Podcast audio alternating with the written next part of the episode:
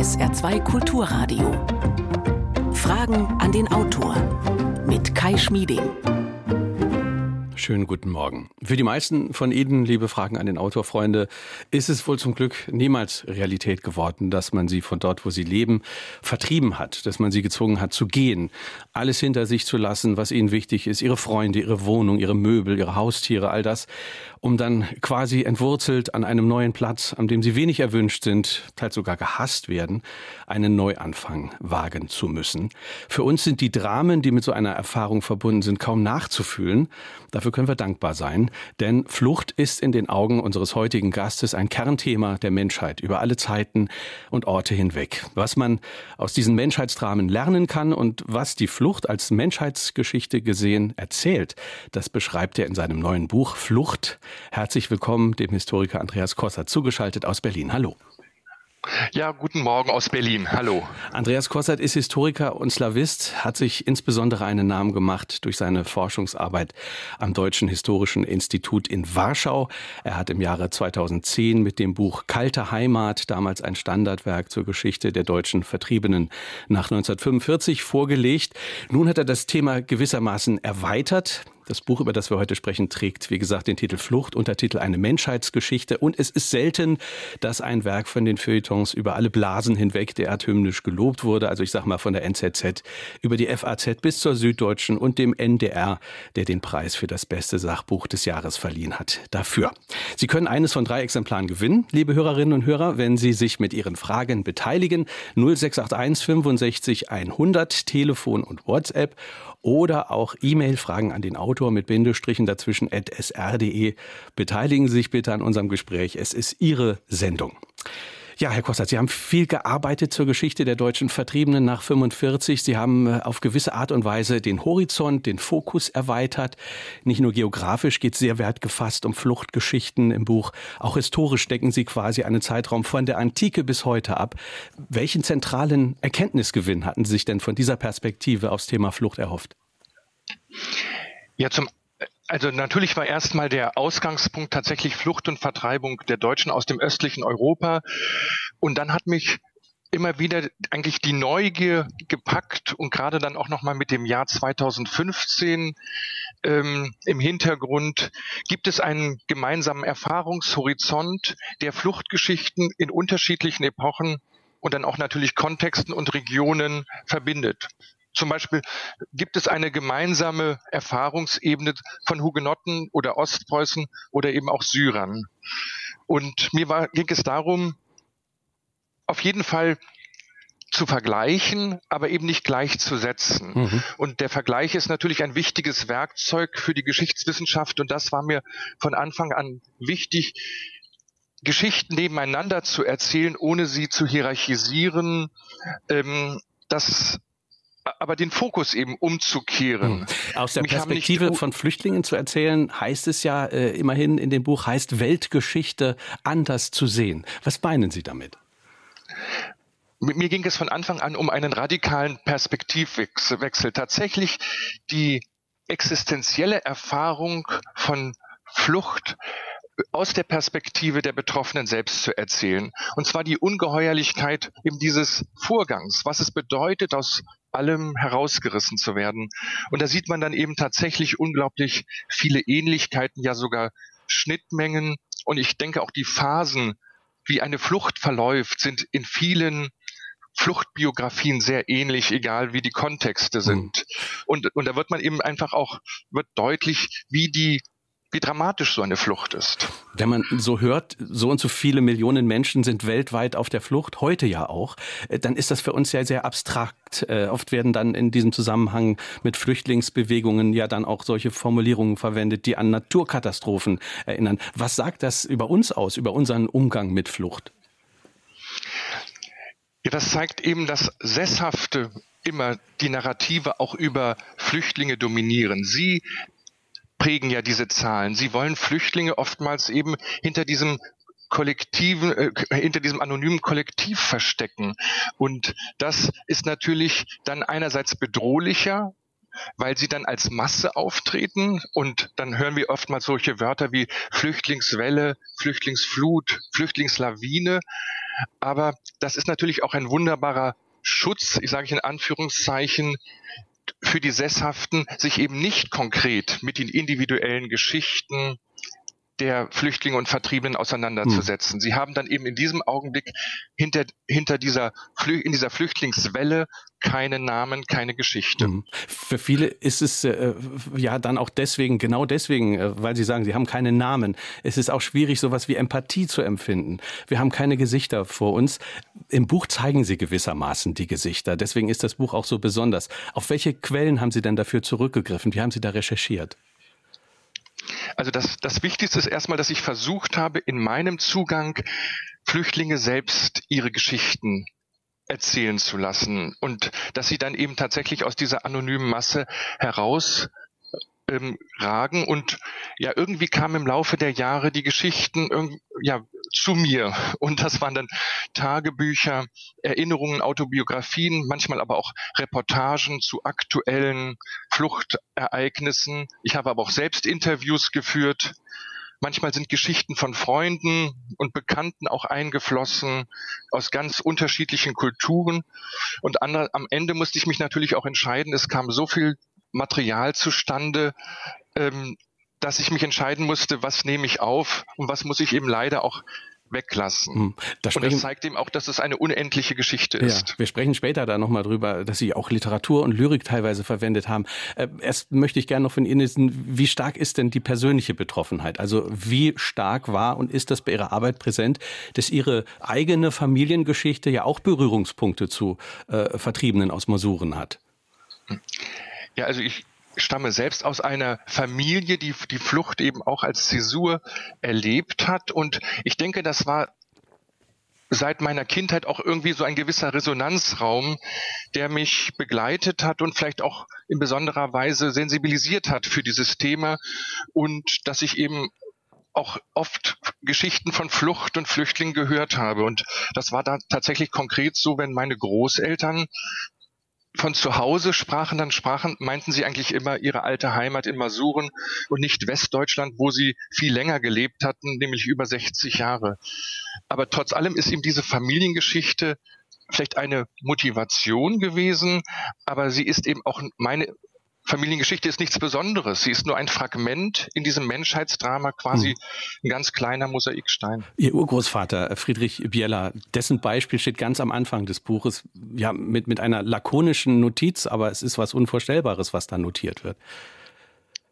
Ja, ähm, er, er schreibt am 21. Januar 1945 in ein kleines Notizbuch, dünn mit Bleistift, Befehl zum Verlassen meines Hofes. Und ich habe lange darüber nachgedacht, mit welcher Geschichte steige ich eigentlich ein? Ich wollte eine persönliche Geschichte am Anfang des Buches stellen und dann habe ich mich daran erinnert, dass in dieser, in unserer Familie dieses Notizbuch überdauert hatte und habe mich dann tatsächlich entschieden, seine Geschichte der Flucht zu erzählen.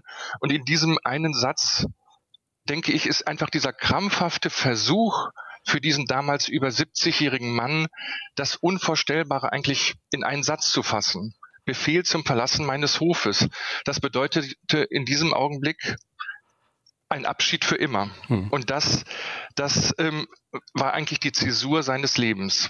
Es sagt ja auch viel über Flucht aus. Sie beschreiben im, im, im Buch auch äh, den, den Schlüssel, der bei vielen Fluchten zu einem Symbol wird. Also, dass die Menschen, die flüchten müssen, die vertrieben werden, dass die nochmal hingehen äh, und, und die Tür absperren bei sich zu Hause und diesen Schlüssel dann aufbewahren und, und mitnehmen. Das sagt ja auch etwas über diesen Vorgang, über den psychologischen Vorgang auch äh, aus, der da vor sich geht. Ja, das, diese, diese Schlüsselchiffre ist eigentlich etwas, was ich in fast allen Fluchtgeschichten, egal in welchem Kontext, gefunden habe. Aber ich glaube, das ist eben dieses Ungeheuerliche. Die Menschen in dem Augenblick, wenn sie sich verabschieden, realisieren überhaupt nicht, dass es ein Abschied für immer ist. Und deshalb schließen sie die Tür zu ihren Häusern oder Wohnungen einfach ab und nehmen die Schlüssel mit, wie wir das immer tun, jeden Tag. Und das ist natürlich dann auch eine, eigentlich dieser Schlüssel steht dann auch für die Hoffnung auf eine Rückkehr. Und wenn diese Rückkehr dann nicht mehr möglich ist, wird auf einmal der Schlüssel tatsächlich auch symbolisch aufgeladen. Er steht eben für dieses hm. abgeschlossene Leben. 0681 65 100 ist unsere Nummer. Sie hören SR2 Kulturradio mit der Sendung Fragen an den Autor. Unser Gast ist heute, ich sag's nochmal, der Historiker Andreas Kossert. Sein Buch trägt den Titel Flucht, eine Menschheitsgeschichte. Wir haben schon erste Hörerfragen. Wir hören eine erste.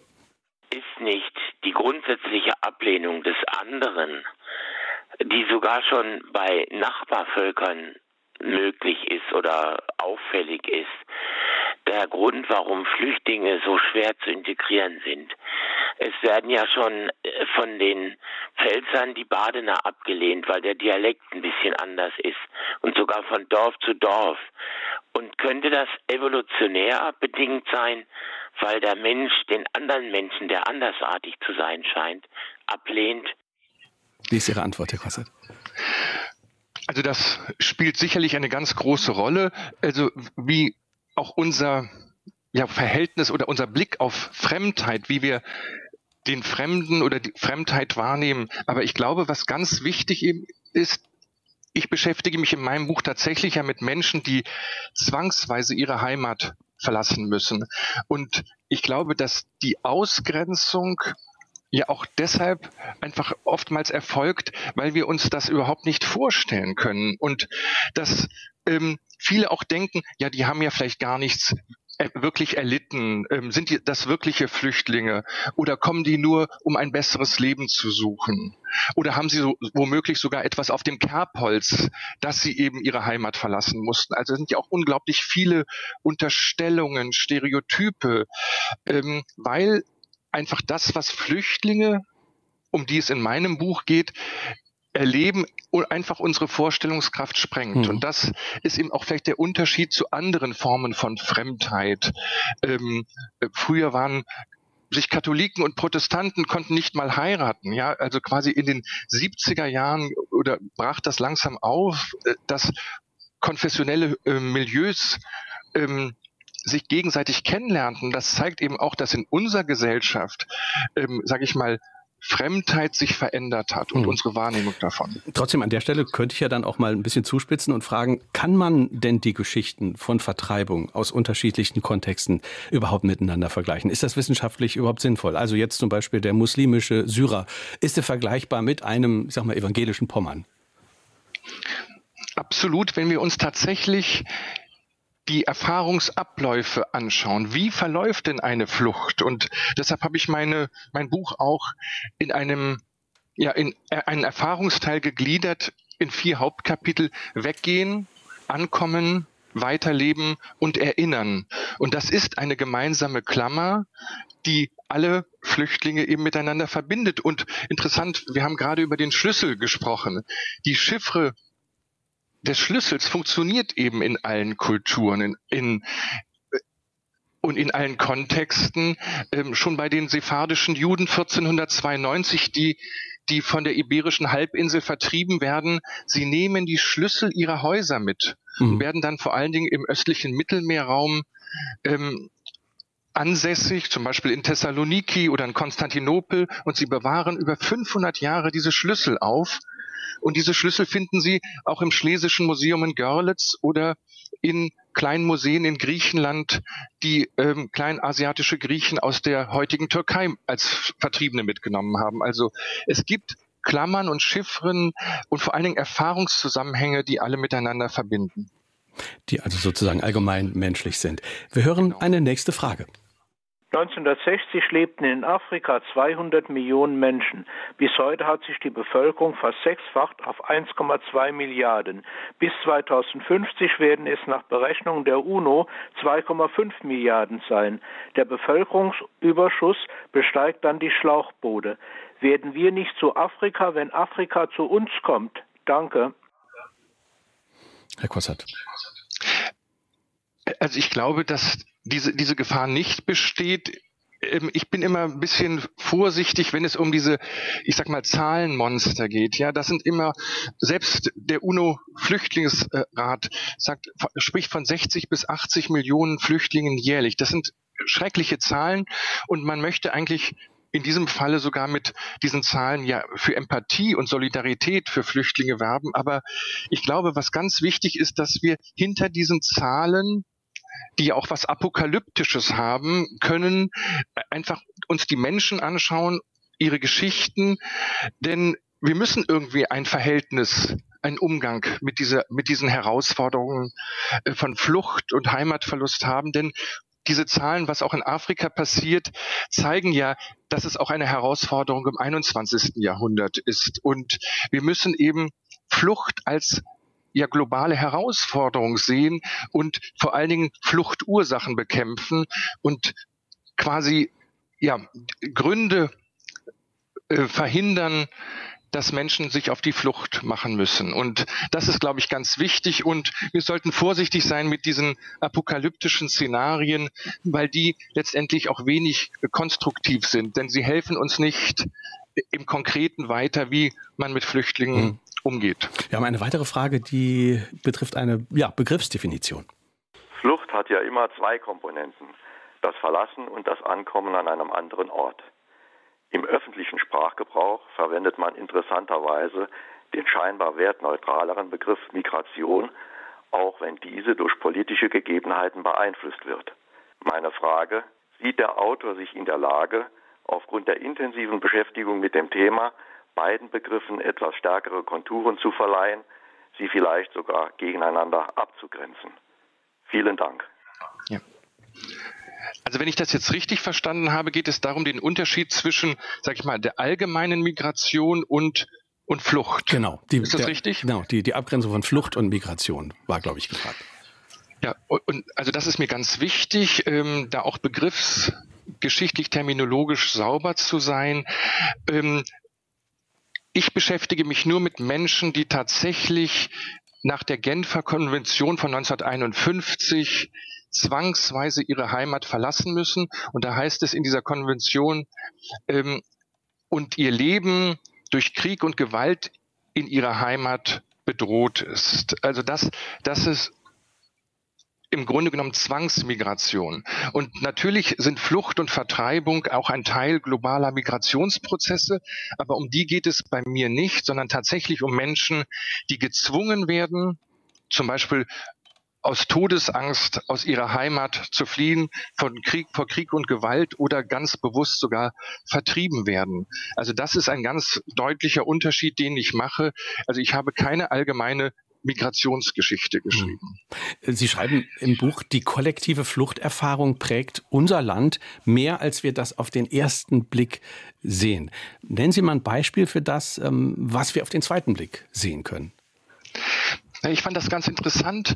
Ähm, also ich habe ja dieses Buch Kalte Heimat geschrieben und einfach um auch zu zeigen, wie nachhaltig sich Deutschland nach dem Zweiten Weltkrieg verändert hat durch die Ankunft von 14 Millionen Deutschen. Und diese 14 Millionen Deutschen kamen innerhalb von zwei, drei Jahren auf, auf, auf Entscheidungen der alliierten Siegermächte hin in die vier Besatzungszonen. Und das diese Dimensionen uns eigentlich ganz oft in der Mitte der Gesellschaft überhaupt nicht klar waren, ähm, dass ein Land wie Mecklenburg-Vorpommern zum Beispiel 50 Prozent Vertriebene und Flüchtlinge aufgenommen hat, 1945. Das heißt, jeder zweite in Mecklenburg-Vorpommern ist Flüchtling oder Vertriebener gewesen. Und ich wollte einfach mal auf diese Dimensionen aufmerksam machen. Und ich hatte den Eindruck, dass 2015 in der Tat so eine Art Zäsur war, dass wir uns auf einmal auch erinnerten, da gab es doch eigentlich auch eine kollektive Erfahrung mhm. äh, vor, vor diesem Sommer ja. 2015. Das ist jetzt auch umso interessanter, wenn man mal über so einen Begriff wie Willkommenskultur nachdenkt. Äh, 12 bis 14 Millionen Deutsche äh, haben nach dem Zweiten Weltkrieg ihre Heimat verloren. Die kamen dann, man muss es so sagen, als Obdachlose in ein zerstörtes Deutschland. Und sie waren ja zunächst alles andere als willkommen, muss man so sagen, oder? Ja, also das ist noch bescheiden ausgerückt. Ähm, das ist eben das, das Interessante, auch in der historischen Rückschau oder im Vergleich zu sehen, ähm, da kamen ja vermeintlich ethnische Deutsche zu Deutschen und die meisten dieser deutschen Vertriebenen kamen ja sogar aus einem Teil Deutschlands, der nach 1945 vor allen Dingen an, an Polen fiel. Und trotz allem merkt man, dass Solidarität oder Willkommenskultur eben fehl am Platz war. Ähm, es gab oftmals ein eigentlich handfeste Diskriminierung, sogar Rassismus. Man sprach in Anführungszeichen von Polacken, von Rucksackdeutschen, von Zigeunern. Und ähm, das, das war eine, eine ganz schwierige Erfahrung.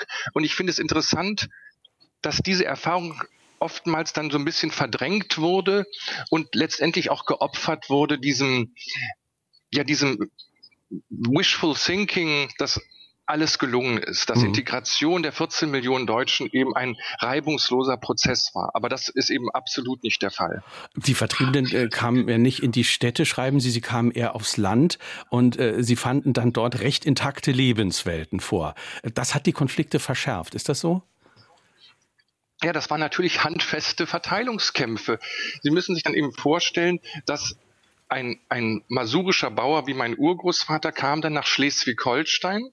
Er hatte alles verloren, aber wird gleichzeitig konkret bei Bauern ein, zwangseinquartiert, muss in einem Stall quasi ein Notobdach finden und sieht aber, dass dort die Lebenswelten eigentlich intakt waren, dass der Stall voller Kühe war, während er vielleicht selbst gehungert hat.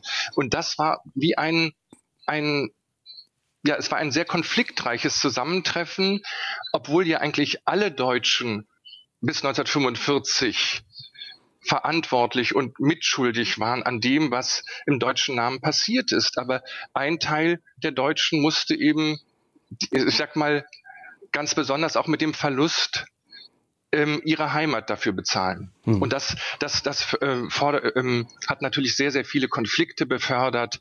Ähm, da ging es auch ganz um handfeste Verteilungskonflikte, Ressourcen. Am Ende, am, nach dem Krieg gab es insgesamt Le Lebensmittelknappheit. Und wenn Sie sich eben vorstellen, 14 Millionen auf einen Schlag. Und das ging natürlich nur mit Zwangseinquartierungen. Hm. Und, und das machen wir uns, glaube ich, heute auch gar nicht mehr klar, dass dann kommunale Behörden mit Hilfe von Polizei von Haus zu Haus gingen und im Räume in Wohnungen und Häusern requiriert haben, in denen Flüchtlinge zwangsweise mhm. untergebracht wurden. Wenn man sich das äh, mal vor Augen hält, diese Zwangseinquartierung und auch die kulturelle Fremdheit, die es ja möglicherweise auch gab, also evangelische Ostpreußen im tiefkatholischen Oberbayern, da muss man aber ja trotzdem sagen, dass es in den allermeisten Fällen dann doch eine gelungene Integration im Laufe der Jahre gegeben hat. Ja, ja und nein. Also ich glaube, dass wir tatsächlich generell, wenn Flüchtlinge irgendwo ankommen, ähm, wir den Integrationsbegriff viel zu materiell bewerten. Also wenn sie einen, einen neuen Job haben, ein Haus bauen und nach außen eigentlich ohne erkennbare Unterschiede agieren, dann halten wir das für gelungene Integration. Und mir ging es in meinem Buch vor allen Dingen auch darum, ich sag mal, diese mentalen Zwischenräume zu beschreiben. Wo findet dann eben auch Trauer, Heimweh, Traumatisierung Platz. Denn das war ja der Gesamtgesellschaft ähm, nicht in dieser Weise sichtbar. Ähm, und das haben auch viele Vertriebene und Flüchtlinge mit sich selbst ausgemacht, beziehungsweise privatisiert. Mhm. Die Trauer war nach außen eben nicht sichtbar. Und ich finde, viele haben eben auch geschwiegen. Mhm. Und das ist eben dann vielleicht nicht unbedingt gelungene Integration, wenn, wenn ähm, die Mehrheitsgesellschaft oftmals gar nicht weiß, was diese Menschen erlebt und erlitten mhm. haben. Das ist ja möglicherweise etwas, das wir sozusagen für die Aktualität, also für die Gegenwart auch äh, berücksichtigen müssen, wenn, wenn wir über Integration sprechen. Also diese, ja, ich sag mal, seelische Integration auch. Ja, und ich glaube, das ist einfach tatsächlich auch eine, eine Klammer in meiner Erzählung, ähm, dass wir einfach als Mehrheitsgesellschaften, wenn wir Integration postulieren, ist das ein ganzheitlicher Prozess. Und das heißt, dass wir uns für die Menschen, die wir integrieren wollen, eben auch interessieren müssen. Und wir müssen ihnen zuhören. Mhm. und ähm, dann erst wird ist, ist überhaupt Integration möglich? Mhm. Andreas Kossert ist heute unser Gast auf SR2 Kulturradio. Fragen an den Autor haben Sie eingeschaltet. Das Buch trägt den Titel Flucht, eine Menschheitsgeschichte. Unsere Nummern sind 0681 65 100, Telefon und WhatsApp ähm, und die Leitungen glühen. Wir hören mal eine nächste Frage. Bieten Rettungsschiffe im Mittelmeer einen größeren Anreiz zur Flucht nach Europa? Bitteschön. Nein, das glaube ich auf keinen Fall. Und ähm, das ist eine ganz schwierige Diskussion, aber ich finde, die Europäische Union ist auch nach dem Zweiten Weltkrieg entstanden, so sehe ich sie jedenfalls, eine Wertegemeinschaft. Und ich finde es ganz, ganz wichtig, dass wir uns wenigstens auf den Minimalkonsens in der Europäischen Union verständigen, dass wir alle Menschen retten müssen, die drohen im, Meer, im Mittelmeer zu ertrinken. Und ich glaube, was das Problem ist, dass viele dann in Transitzentren lange Monate oder sogar Jahre ausharren müssen, bis überhaupt über ihren Asylstatus entschieden wird.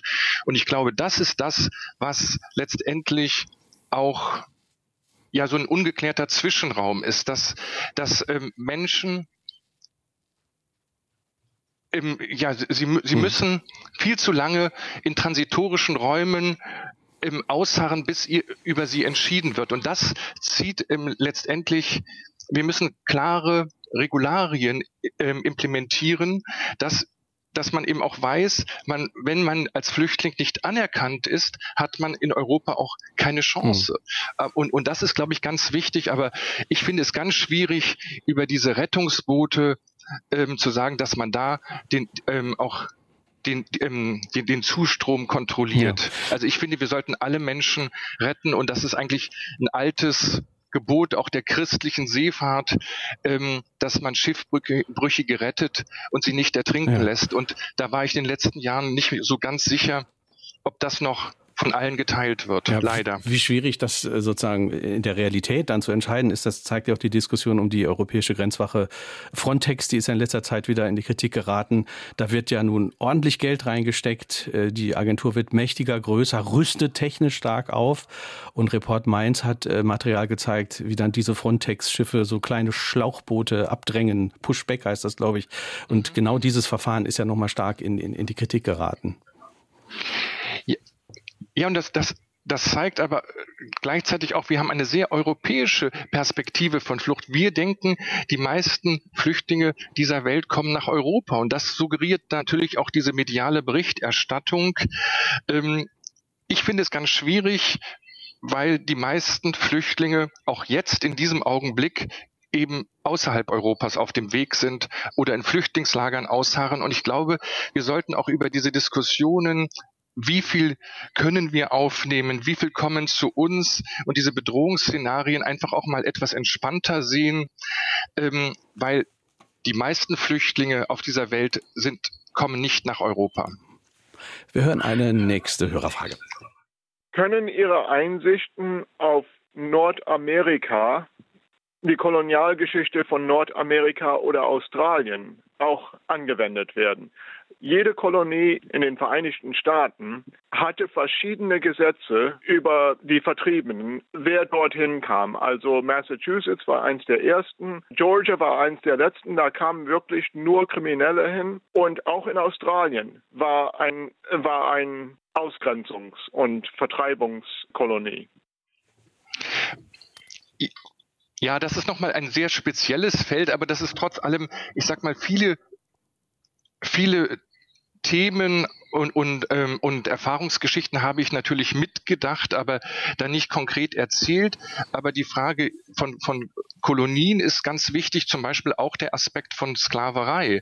Sklaverei ist eine ganz perfide, zugespitzte Form von Entwurzelung, von, von Deportation von Menschen, ähm, das spielt aber auch eine Rolle. Ich wollte es auch wenigstens aufscheinen lassen, dass auch Sklaverei letztendlich bis ins 20. Jahrhundert eine ganz wichtige Rolle spielt in dieser Geschichte von Entwurzelung und, und, und Vertreibung.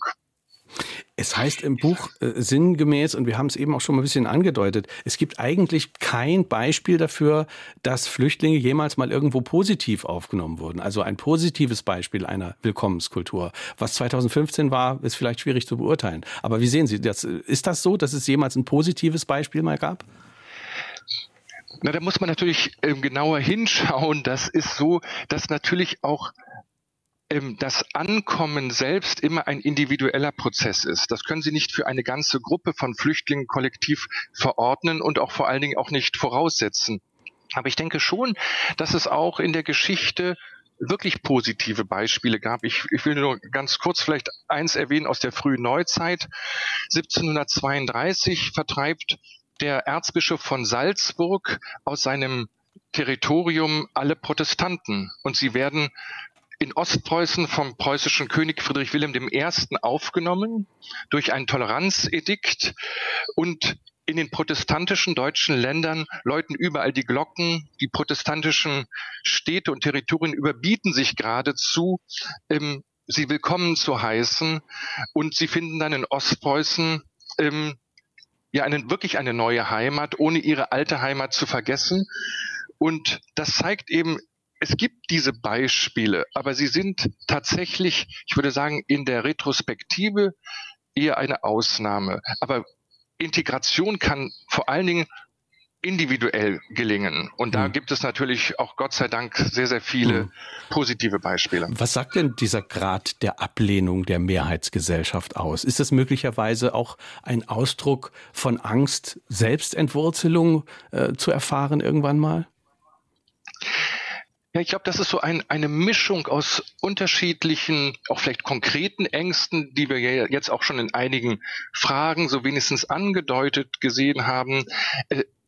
Ich finde es auch zum Beispiel wichtig, dass man Angst auch von, von sesshaften Gesellschaften ernst nimmt. Also das ist, das ist ja ein Aushandlungsprozess von beiden Seiten. Wie viele Menschen können wir aufnehmen damit auch Integration gelingen kann. Das ist, glaube ich, ganz wichtig.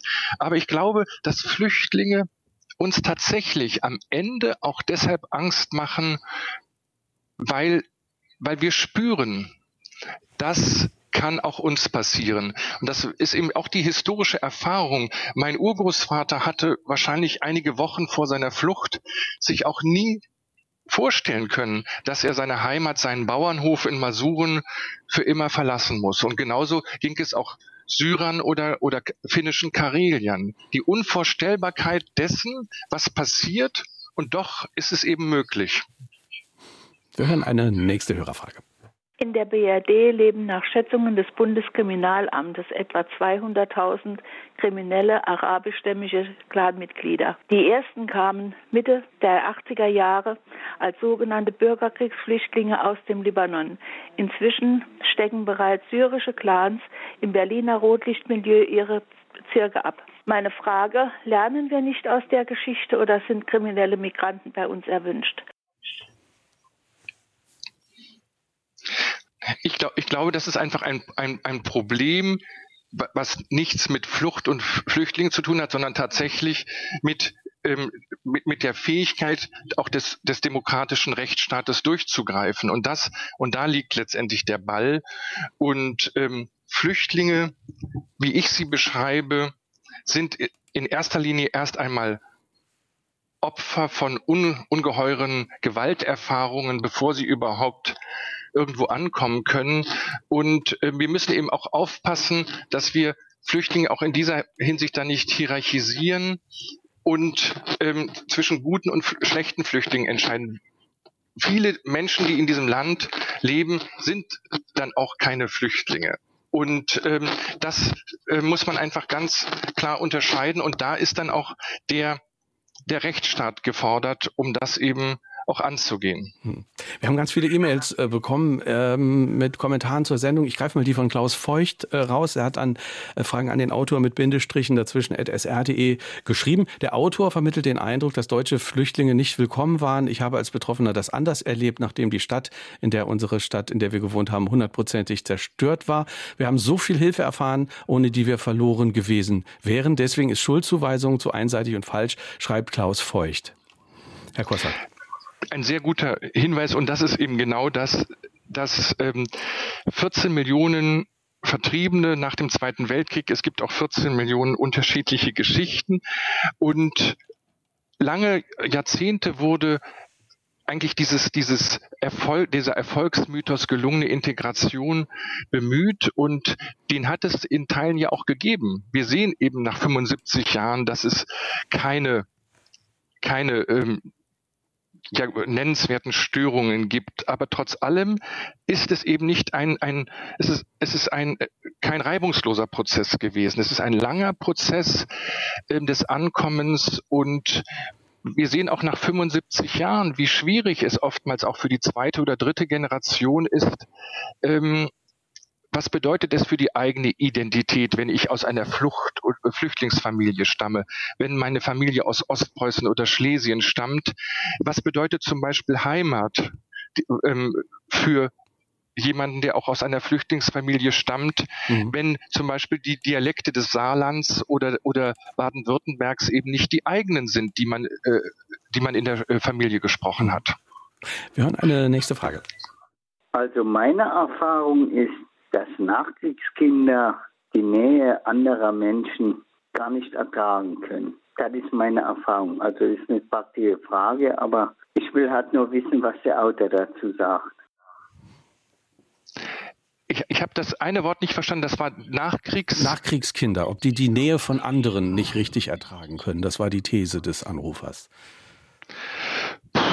Da müsste ich jetzt äh, psychologisieren, da, da bin ich tatsächlich überfragt, aber ich glaube einfach, was, was ich interessant fand, 2015 haben wir doch gemerkt, als viele Flüchtlinge in unser Land kamen, dass auf einmal kollektive Bilder von Fluchterfahrungen abrufbar waren. Und das ist einfach interessant. Ähm, es war wie ein Aha-Erlebnis. Wir kennen das. Und ähm, das war wie eine, ich sag mal, eine Wiederentdeckung wie sehr Deutschland und die deutsche Gesellschaft von Flucht und Heimatverlust geprägt waren. Und ich glaube, dass das auch vielleicht bei, bei vielen die damals selbst vielleicht Kinder oder Jugendliche waren, eben auch durchaus traumatische Erinnerungen geweckt hat. Die Erfahrung, einmal mehr Flüchtlinge auf dem Weg zu sehen. Mhm. Und auch, wir haben alle 2015 auch diese wahnsinnig archaischen Bilder im Kopf, wie Menschen eben auf der Flucht unterwegs sind, obwohl wir in einer globalisierten Welt eigentlich auch in den, in den Jet steigen könnten, aber das können eben Flüchtlinge hm. nicht. Sie müssen eben ein Schlauchboot nehmen oder sie müssen auf einer Autobahn zu Fuß gehen.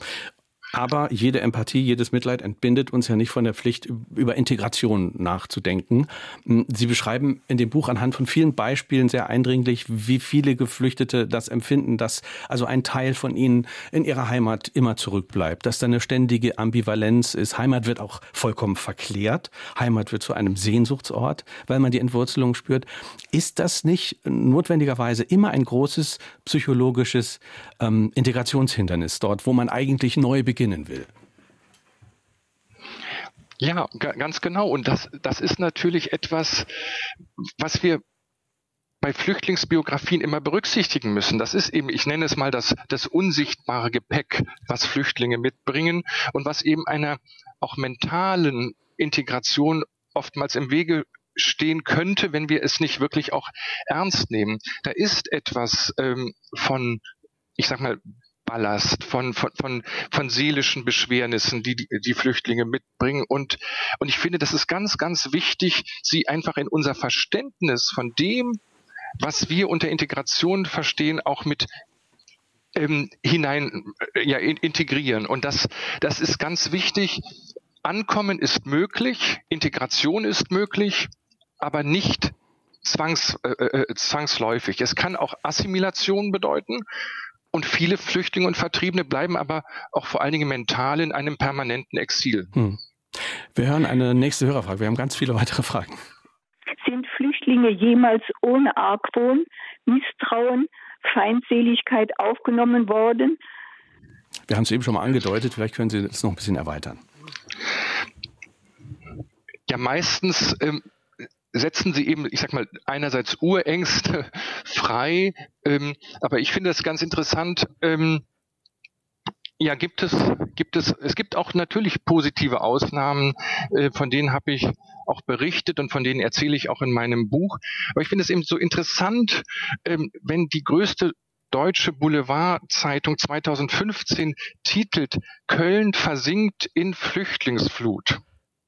Also Köln liegt am Rhein und meines Wissens steht eben Köln auch bis heute und, und wir müssen eben auch aufpassen, welche Metaphern wir verwenden und ob wir eben so eine alarmistische, apokalyptische Terminologie wählen, die auf einmal suggeriert, dass die alte Domstadt Köln eben versinkt und zwar nicht im Rheinhochwasser, sondern tatsächlich in der Flüchtlingsflut in Anführungszeichen. Und das, das zeigt aber, dass in, zu allen Zeiten diese, diese Ängste, immer wieder instrumentalisiert werden können ähm, und auch zu allen Zeiten eben bestanden. Und das, das ist, glaube ich, auch eine Konstante mhm. in der Erfahrungsgeschichte. Kann man denn äh, vielleicht doch differenzieren, dass Gesellschaften, denen es besonders gut geht, also die besonders äh, materiell wohlhabend sind, dass die vielleicht leichter sich tun, Flüchtlinge aufzunehmen? Weil man darf ja auch bei der Diskussion nicht vergessen, es gibt ja möglicherweise auch in, in Deutschland äh, soziale Schichten, die etwas konkreter bedroht sind äh, von, von, von einer Flüchtlingsmigration,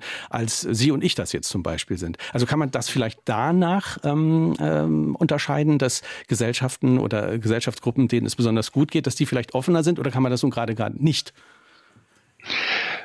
Also da, da wäre ich sehr vorsichtig, denn, denn ganz oft sind es ja auch ähm, außerhalb Europas Binnenflüchtlinge, Binnenvertriebene, ähm, wenn Sie überlegen, was zum Beispiel, wie viele syrische Flüchtlinge die Türkei, der Libanon, Jordanien aufgenommen haben, da sieht man ja viel, viel mehr Solidarität ähm, und, und, wenn wir überlegen, was das, über welche Dimensionen wir dort sprechen, die Türkei hat über vier Millionen Syrer alleine aufgenommen.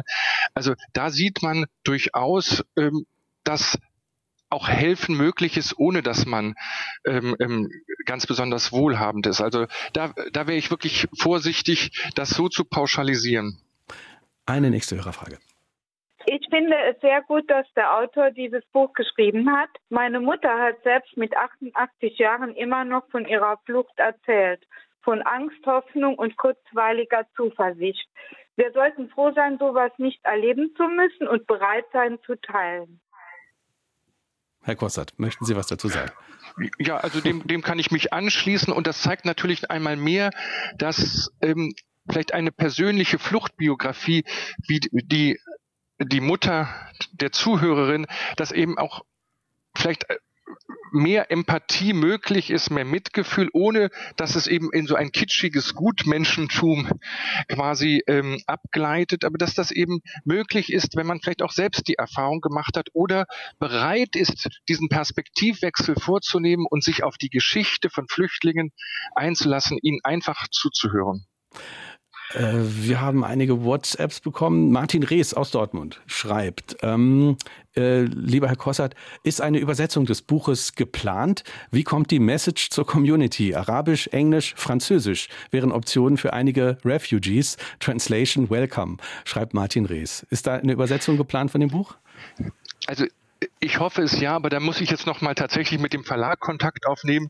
Sie können sich natürlich vorstellen, das Spannende ist, mein Buch ist vor vier Monaten erschienen, quasi ja kurz vor dem ersten oder zweiten Lockdown und wir sehen ich habe eigentlich bisher kein reales Publikum gehabt. Und das ist natürlich auch interessant, ob ist Flucht und, und sind Flüchtlinge Thema, wenn sesshafte Gesellschaften in einer Pandemie in erster Linie erstmal mit sich selbst beschäftigt sind. Und ich finde das ganz interessant, wie sehr dieses Thema auch aus den Medien verschwindet, wenn wir mit uns selbst beschäftigt sind. Mhm. Das, das bestätigt eigentlich auch nochmal eine, eine meiner Beobachtungen. Dann werden Flüchtlinge einmal mehr marginalisiert. Sie werden an den Rand gedrängt und das ist eben auch am, am Weltflüchtlingstag am 20. Juni ähm, merken wir, da gibt es einmal so einige Tage eine etwas intensivere Berichterstattung in den Medien und dann gehen alle in die Sommerferien. Ja, also das ist ähm, letztendlich etwas, was ähm, was wir nicht in dieser Weise auf dem Schirm haben. Hm. Wir haben es heute auf dem Schirm in unserer Sendung und Sie haben auch Publikum, auch wenn Sie keine Lesung machen können, haben Sie hier die Rückmeldung unserer Hörerinnen und Hörer. 0681 65 100 ist unsere Nummer. Wir hören eine nächste Hörerfrage. Meine Frage an den Autor ist folgende. Wie kann man Geflüchteten helfen, zu einer guten Integration zu kommen und vielleicht auch dieses Fluchttrauma zu überwinden?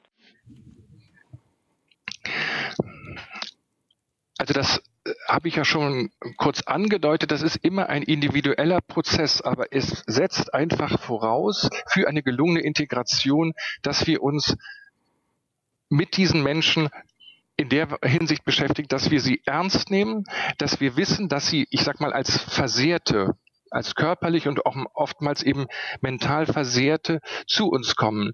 Und diese Geschichten, die sie erlebt haben, müssen sie verarbeiten. Und das ist ja für Flüchtlinge und Vertriebene das große, das große Dilemma. Sie sind traumatisiert durch das, was sie erlebt haben. Und oftmals kommt dann noch mal eine neue Dimension hinzu, wenn sie merken, dass sie nach dem Ankommen, nachdem sie eigentlich dachten, ihr Leben in Sicherheit gebracht zu haben, dass sie dann noch einmal nicht willkommen sind, ausgegrenzt werden, mhm. dass sie vielleicht von Rassismus und Fremdenfeindlichkeit ähm, bedroht sind. Das ist also quasi ein doppeltes Päckchen, was sie mhm. da auch letztendlich an Herausforderungen zu stemmen haben. Mhm. Der Hörer hat ja eben die, die Übersetzung des Buches angeregt. Dahinter steckt ja, möglicherweise wäre es ja ein Musik, Mosaikstein äh, zu einer gelingenden Integration, dass man sich gegenseitig mehr für seine jeweiligen Geschichten interessiert und die sich anhört. Also, dass dadurch mehr Gemeinsamkeit entsteht. Ist das ein Weg? Kann das in den Schulen passieren? Wo kann das passieren?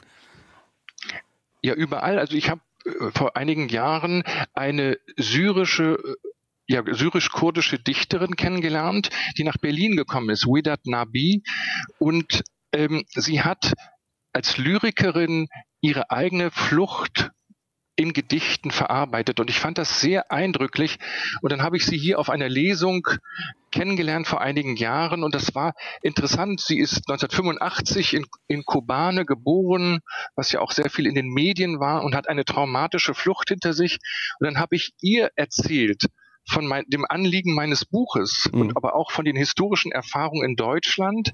Das war eben interessant. Die hat noch nie von Ostpreußen gehört, noch nie von Schlesien, aber sie hat verstanden, was das eben mit Menschen macht. Und da merkte ich, dass diese Klammer des gegenseitigen Erzählens einfach auch Wunder wirkt. Und, und das, das sollten wir einfach viel, viel mehr forcieren, uns gegenseitig diese Geschichten zu erzählen. Sie haben äh, es äh, erzählt, Sie haben auf Lyrik zurückgegriffen, auch für das Buch und auch auf äh, Literatur. Ähm, inwiefern hat das Ihre Möglichkeiten als Historiker noch erweitert? Äh, inwiefern sagen Sie, dass Literatur und Lyrik noch andere Dinge erzählen, als es andere Quellen erzählen können? Also ich glaube, dass das Flucht und Heimatverlust das sind ganz große Themen der Weltliteratur.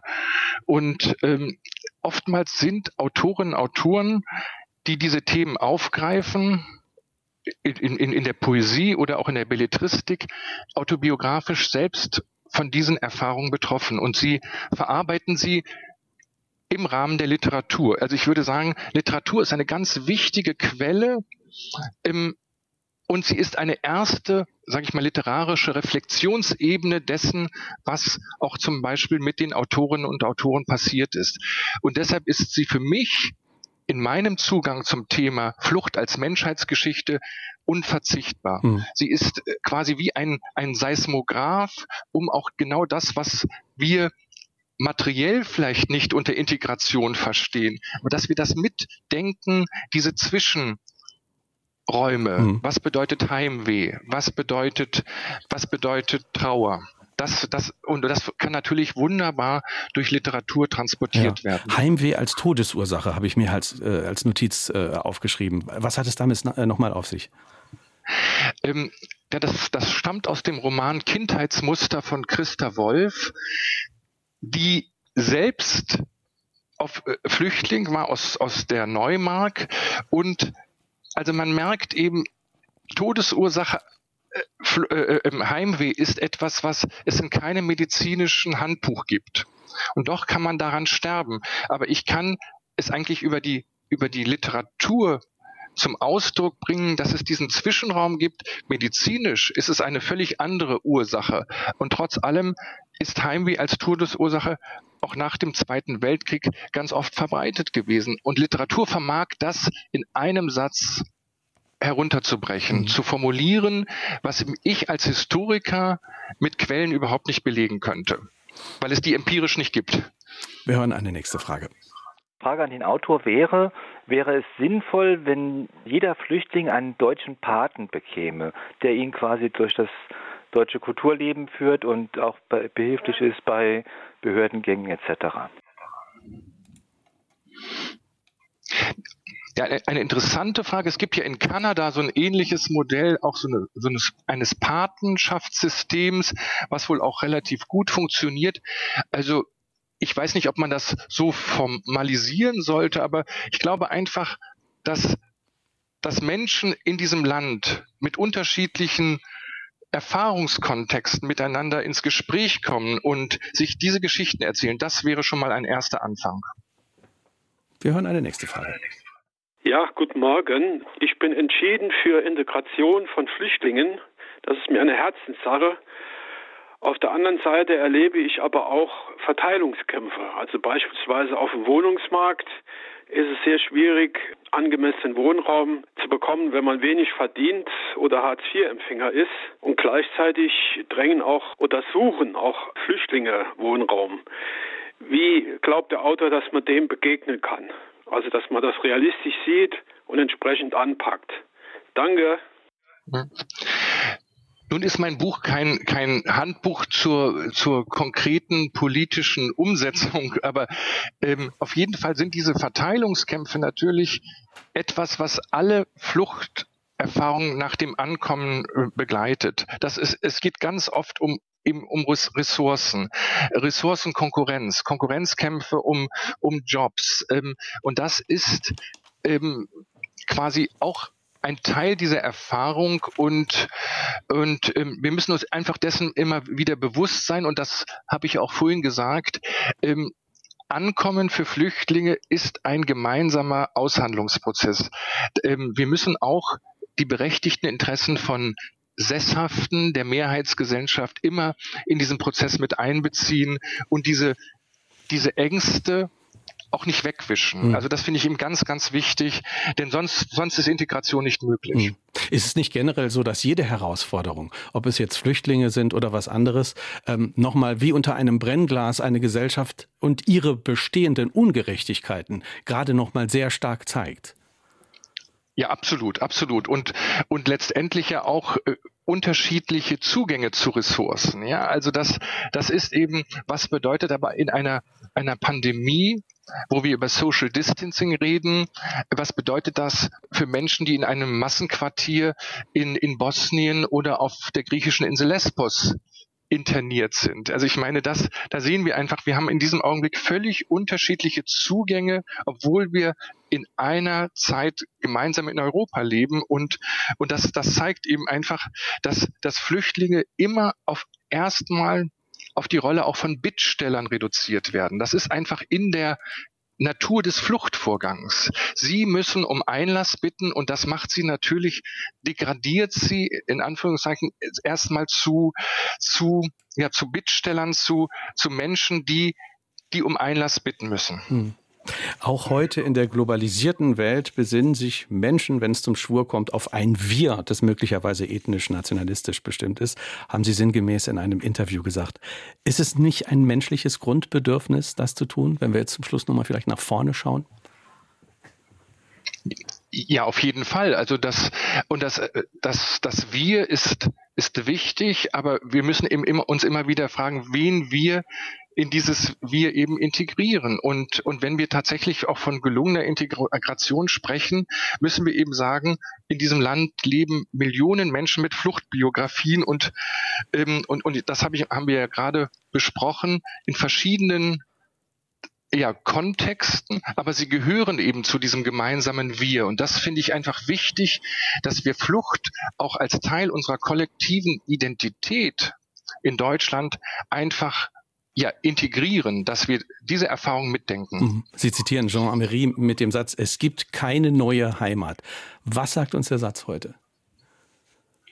Ja, wir müssen einfach sehr vorsichtig sein mit diesem Heimatbegriff, weil er ist immer kontaminiert gewesen, er ist immer umstritten gewesen, instrumental, äh, instrumentalisiert, aber am Ende ist es für Flüchtlinge eine Referenz, die unglaublich wichtig ist, weil Heimat verloren gegangen ist. Heimat wird für Flüchtlinge zu einer Leerstelle in ihrer Biografie und das bedeutet natürlich auch eine unglaubliche Herausforderung für Identität. was mache ich, wenn ich als Heimatloser quasi auf der Suche bin nach neuer Heimat und Flüchtlinge müssen eben immer wieder zwischen diesen der alten und der neuen Welt hin und her jonglieren. Und das ist eben ein Spagat, der furchtbar anstrengend ist. Mhm. Ganz kurze Frage zum Schluss. Was ist der zentrale Impuls, den Sie sich erhoffen von dem Buch, wenn die Menschen das gelesen haben? Ich wünsche mir einfach, dass, wie wir Flüchtlinge behandeln, dass dass wir daran auch eigentlich äh, eine Messlatte legen, äh, welche Welt wir wollen. Und ich glaube, das ist ganz wichtig, dass wir Flüchtlinge ähm, als, als Teil unserer Identität begreifen, nicht Flüchtlinge akzeptieren oder Fluchtursachen, aber ihnen mit Empathie begegnen, dass Flucht auch als Geißel der mhm. Menschheit geächtet wird sagt Andreas Kossert. Besten Dank für dieses Gespräch und äh, schöne Grüße nach Berlin. Dankeschön.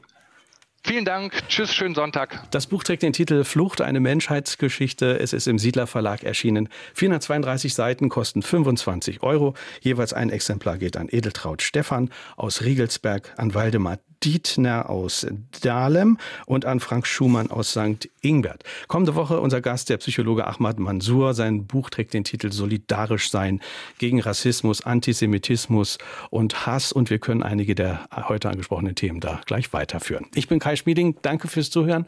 Wünsche einen schönen Sonntag. Ich empfehle den Podcast in der ARD Audiothek.